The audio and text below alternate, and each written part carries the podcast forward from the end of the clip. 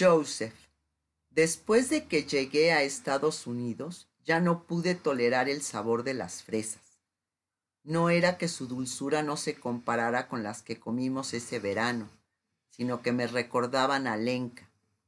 Lenca sentada bajo la sombra de nuestro jardín en Carlo Vivari, sus hombros desnudos, con su vestido veraniego de algodón, sus ojos azules, sus clavículas, la forma de un corazón al que anhelo besar. Estoy sentado frente a ella. La miro mientras recorre con la vista la larga mesa de madera que Pavla ha atestado de fiambres ahumados, botes de jalea casera y una canasta de panes dulces calientes. Pero es el tazón lleno de fresas recogidas a mano lo que la deleita. Estira la mano hasta el tazón y lleva una sola fresa a su boca perfecta. Su boca, su boca.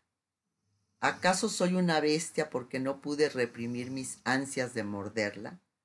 Mordisquear la tierna carne, sentir la suavidad de su cara interna, correr mi lengua sobre sus dientes, sentir el terciopelo de su lengua. Sentado ahí la miro. Todo lo que puedo hacer para calmar mis ansias es verla fijamente. Qué idiota debo de parecer en ese recuerdo torpe y haciendo el intento de atraparla a un mismo tiempo. Al caminar junto a ella casi no puedo respirar, no puedo hablar. Cuatro años mayor que ella y me siento totalmente carente de experiencia. Ha habido otras chicas, pero sus rostros y su toque se han desvanecido de mi memoria. Camino atrás de ella, los firmes músculos de sus pantorrillas, la suave curva de su trasero, el asomo de su cuello. Cada uno es una seducción en sí misma. Cuando baja su cuaderno de dibujo, puedo sentir el calor de su cuerpo junto al mío. Puedo olerla. Quiero respirarla como si fuera el primer aliento de un niño. Quiero envolverla en mis brazos y derretir su corazón junto al mío. Quiero saborearla. Quiero el dulce almíbar de su boca. Deseo la carnosidad de su lengua. Quiero besarla más que a ninguna otra cosa en el mundo entero. El beso. Soy demasiado agresivo, demasiado ansioso. Esa boca sellada contra la mía, el sabor de fresas recién cortadas. Estoy jadeando, tengo la boca abierta. Mi corazón está destrozado como una granada en pedazos. Semillas como rubíes se amontonan en mis manos. Pero entonces despierto. Abro los ojos y Amalia está estirando el brazo para apagar el radiodespertador. Me besa, de manera seca, distraída, con sabor a agua. Mi Amalia me besa. No hay el menor gusto de fresas en su beso. Es del sabor de un raspado sin jarabe, hielo sin el color azul. Lenca. Como una raya dibujada en la arena, el momento en que regresé a Praga marcó el instante en que empezó a desmoronarse mi vida. Esas dos semanas en Carlo Vivari fueron los últimos momentos de calma. Me había alejado de una Praga libre de la sombra de Hitler, pero a mi retorno su presencia amenazaba cada rincón de la ciudad. De un momento a otro parecía que no podía evitar escuchar su nombre por todas partes. ¿Invadiría Checoslovaquia o no? Empezamos a ver desfiles por la ventana de nuestro departamento, hombres en lederkosen y mujeres en faldas tradicionales que marchaban y cantaban canciones nacionalistas alemanas. Aparecieron esvásticas en los aparadores de las tiendas trazos grotescos y coléricos, encarnizados como una cicatriz. Regresé a la academia, pero sin el mismo entusiasmo de antes. Perushka también parecía cambiada. Esa viveza de sus ojos y la plenitud de su figura, todas esas cosas que antes la hacían parecer animada, se habían apagado. No hablamos acerca del temor que crecía dentro de nuestras familias había más pausas en nuestras conversaciones. Más bien había un silencioso intercambio entre nuestros ojos cuando nos mirábamos. Nos reíamos con mucha menos frecuencia. Ahora por el radio escuchábamos acerca de la presencia alemana que se cernía sobre los Sudetes, la cadena montañosa en la frontera checo-alemana. Nuestro ministro de Asuntos Exteriores, el doctor Basel, había enviado tropas checas para que patrullaran esta línea divisoria, pero todo el mundo dudaba de que pudieran mantener fuera a los alemanes por mucho tiempo. No me había enterado de ninguna dificultad específica que afectara a los con de manera similar a lo que nosotros habíamos padecido. No me imaginaba cómo podía verse afectada la consulta del doctor Con. Sus pacientes eran casi exclusivamente judíos. Los judíos seguirían siendo leales a otros judíos. Los bebés no eran como juegos de copas que realmente no eran indispensables para la gente. Pero de todos modos, ¿cómo se puede saber la realidad de las preocupaciones de otros? Ahora los bellos labios de Elsa se crispaban al hablar. Lo advertí casi de inmediato al regresar a clases. No le pregunté acerca de la botica de su padre. Aún olía a gardenias y nardos pero sospechaba que al igual que con el negocio de mi padre, el creciente antisemitismo también estaba afectando su modo de vida. La botica Roth, con su florido cartel Art Nouveau, prácticamente era la encarnación del mercantilismo judío. Se encontraba en un local inmejorable, en una de las calles aledañas a la plaza de la ciudad vieja de Praga. Antes, cada vez que pasaba frente a ella, había gente que entraba y salía con sus compras envueltas en el papel de estraza y reconocible listón morado que caracterizaban a la botica Roth. El anuncio exterior decía que se había inaugurado en 1860. La familia había tenido ese negocio por décadas. No había oído que rompieran ninguna de sus vidrieras ni que hubieran aparecido consignas nazis pintarrajeadas en las paredes. Pero ¿quién podía decirlo?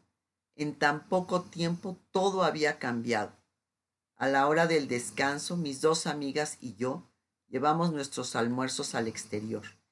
El cálido sol acarició nuestras piernas y rostros con rayos de luz color miel.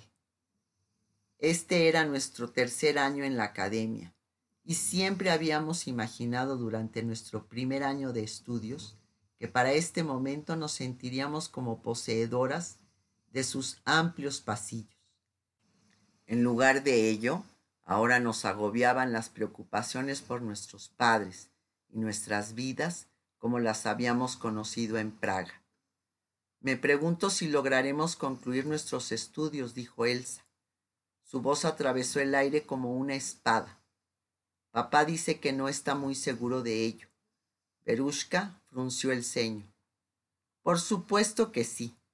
Las tropas checas no permitirán que los alemanes crucen nuestras fronteras. No dije nada porque no sabía qué creer. Todo lo que sabía acerca de la situación política era lo que podía dilucidar a partir de las discusiones de mis padres por las noches. Y una cosa era segura. Con cada día que pasaba se sentían menos seguros de la situación. Estaba surgiendo una lenca diferente, una que existía como partida en dos mitades. Una mitad quería sentirse viva y feliz y saturarse con los sentimientos del primer amor, pero la otra mitad estaba llena de horror.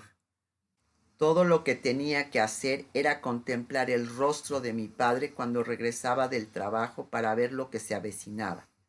Odio admitirlo ahora, pero hubo varias noches en las que cuando atravesó la puerta no quise levantar la mirada.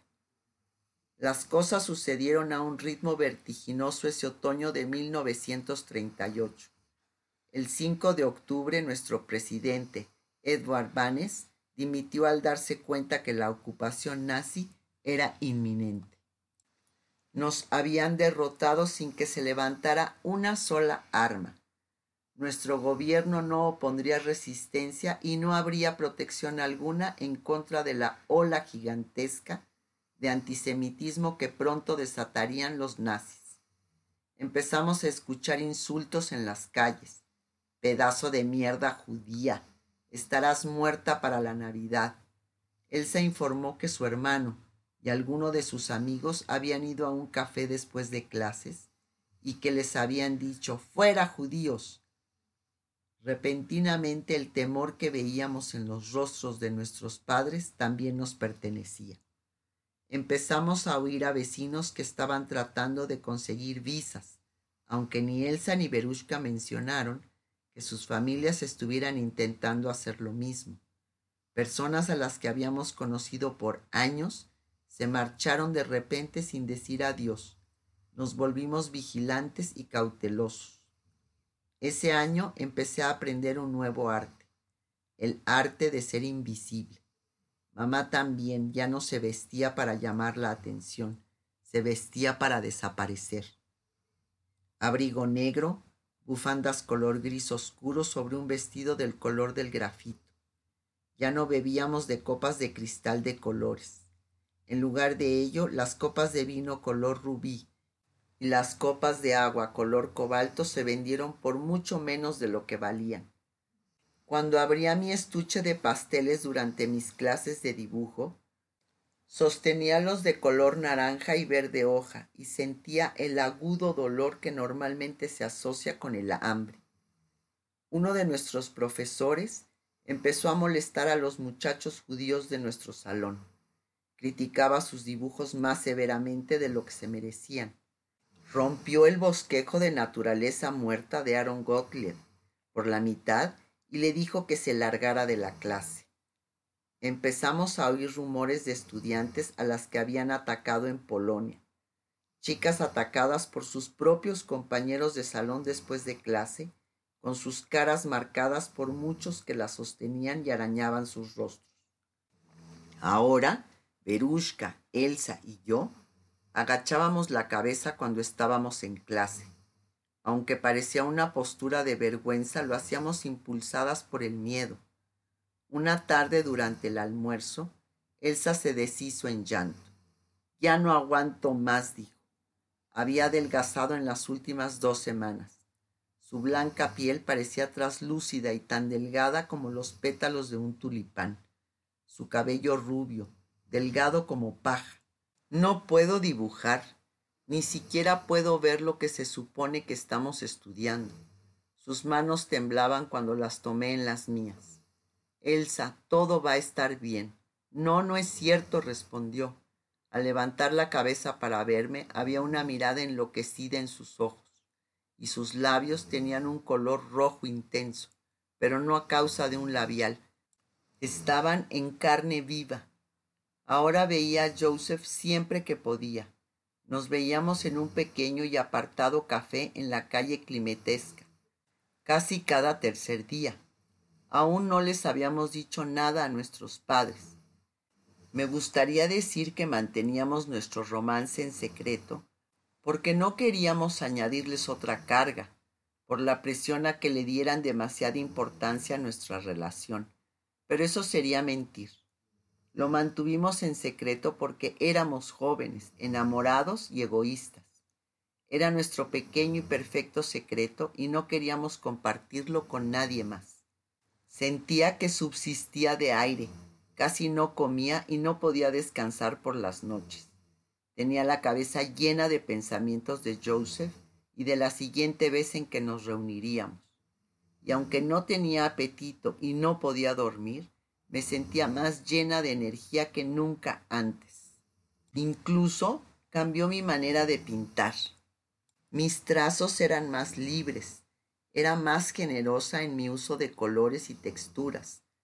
También cambió mi sentido de línea. Mi mano se relajó como si finalmente hubiera adquirido confianza y mis dibujos adquirieron vida como jamás antes. Ese noviembre Mientras los dos tratábamos de equilibrar nuestros estudios y nuestra relación, la amenaza de la guerra empezó a retumbar como una tormenta fuera de nuestra ventana. La escuchamos, pero tratamos de mantener esa ventana cerrada un breve tiempo más. Cada momento era más intenso que el anterior. Entre aprender que su color favorito era el verde, su autor favorito era Dostoyevsky y su compositor favorito era Borak. Supimos cómo alargar nuestros besos o cómo era que al otro le agradaba que lo tocaran. Se percibía nuestro ardor aún cuando había pausas de silencio entre los dos. Ahora que lo recuerdo, fue durante esos periodos de calma, cuando caminábamos por la calle y no se posaba la mirada de nadie sobre nosotros, que me sentí más feliz. Tan sincronizados estaban nuestros pensamientos que no necesitábamos hablar. Tomaba mi mano entre la suya y nada más parecía importar. Por unos momentos me permití sentirme segura. Esta era una fantasía que deseaba prolongar el mayor tiempo posible, pero distaba de ser realista. A medida que aumentaron las tensiones en Praga, nos encontramos comportándonos como todos los demás judíos a nuestro alrededor. Ahora manteníamos la cabeza baja cuando caminábamos a casa y evitábamos el contacto visual con toda persona. Era como si todos los judíos de Praga desearan poder desaparecer Oímos de judíos que vivían cerca de los Sudetes en Alemania, a los que se les había obligado a abandonar sus hogares y arrastrarse hasta la frontera checa para besar el piso. Los guardias checos los obligaban a regresar de modo que se veían acorralados en una tierra de nadie, entre los dos países, ninguno de los cuales quería darles entrada. Cada vez que llovía y que la temperatura bajaba, casi a cero, Pensaba en estos hombres, mujeres y niños que vivían como animales perseguidos, rodeados de lobos al acecho. Para enero de 1939 sentimos que todo estaba perdido. Nuestro gobierno, ahora liderado por Hashá, ordenó a la policía que se coordinara con los alemanes para suprimir la supuesta amenaza del consumismo dentro de Checoslovaquia. Fue difícil para mí comprender del todo lo que esto significaba para nosotros, pero la reacción de mi padre ante la noticia aclaró las cosas sin lugar a dudas. Esa noche levantó sus manos al cielo y declaró que esta era una sentencia de muerte para todos los judíos checos. Mi madre le pidió que se callara, que no hablara así en frente de Marta y de mí. Le sonreía a Marta que estaba tratando de contener sus lágrimas. Necesitamos conseguir visas, le dijo mamá. ¿Quién en Estados Unidos firmaría para patrocinarnos?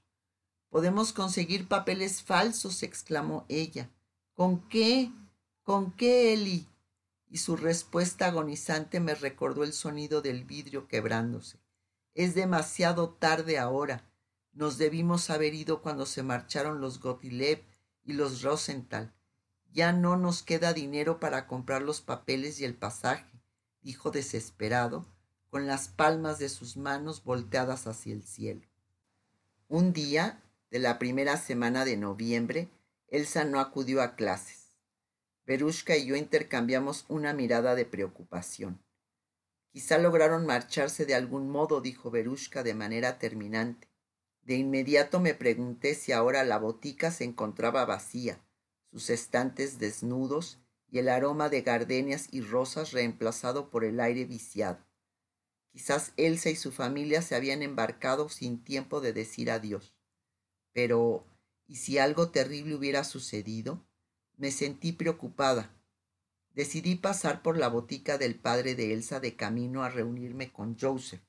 A través de los vidrios rotos la pude ver sentada junto al mostrador, con su rostro ocultos en las sombras. Me quedé parada allí mirándola fijamente. Si entraba, llegaría tarde a la reunión con Joseph y haría que se preocupara. Si no lo hacía, al verlo me sentiría acosada por la imagen de mi amiga y su rostro destrozado, como el de la vidriera de la botica. Entré. Mis pisadas sobre las baldosas eran el único sonido. Elsa levantó la vista para mirarme. con sus ojos azules levantándose como los de una muñeca de porcelana y su boca tratando de torcerse en una sonrisa. Nos hiciste falta en clase el día de hoy, dije suavemente mientras me acerqué a ella. Ya no voy a regresar, respondió. No me puedo concentrar y de todos modos papá me necesita aquí para hacerme cargo del mostrador. Tuvo que despedir a Friedrich, de modo que ahora papá es el que está encargándose de la trastienda. Pensé que quizás se habían marchado tú y tu familia, dije. Me miró a la cara como si estuviese tratando de leerme el pensamiento. Eso estamos tratando de hacer, Lenca. Pero ahora se necesita dinero para todo y ya casi no nos queda nada. Asentí con la cabeza. Sabía demasiado bien de lo que me hablaba. ¿Hay algo que pueda hacer? Negó con la cabeza. Elsa ya no se veía indefensa, se veía resignada. A la siguiente vez que venga traeré a Berushka, dije, tratando de sonar entusiasmada. Nos despedimos con un beso y me apresuré para llegar a mi cita con Joseph, con mi corazón mucho más apesadumbrado de lo que había estado esa mañana. Me estaba esperando, su cuello envuelto en una gruesa bufanda negra, sus manos en torno a una taza de té hirviente. Estaba preocupado por ti, me dijo al levantarse para recibirme con un beso. Sus labios aún conservaban el calor del té. Lo siento, le dije. Fui a ver qué pasaba con Elsa. No fue a clases hoy. Levantó las cejas e hizo un gesto de desaprobación con la cabeza. No creo que ninguno de nosotros siga yendo a clases por mucho tiempo. No digas eso, respondí, inclinándome por encima de la mesa para besarlo de nuevo. Colocó sus manos sobre mis mejillas y las mantuvo allí. Sus dedos eran tan largos que casi tocaban mis orejas. Bésame otra vez, le dije. Su boca sobre la mía fue como aire nuevo entrando a mis pulmones. Deberíamos casarnos, Lenka, dijo al alejarse lentamente de mí. Me reí. ¿Casarnos? Pero ninguno de nuestros padres sabe que tenemos una relación. Exacto, sonrió, apretando los labios. Exacto. Esa noche me sueño en un velo blanco. Los abrigos y mascadas negras de mi familia se han visto reemplazados por rojos y oros vivos. Sus rostros ya no están atemorizados e inquietos, sino radiantes y llenos de alegría. Veo que levantan a papá en una silla. Mamá y Marta aplauden mientras lo llevan por la sala en hombros. Bebemos vino en copas altas y rosadas y comemos un guiso de bolitas de masa hervida, con la carne más tierna.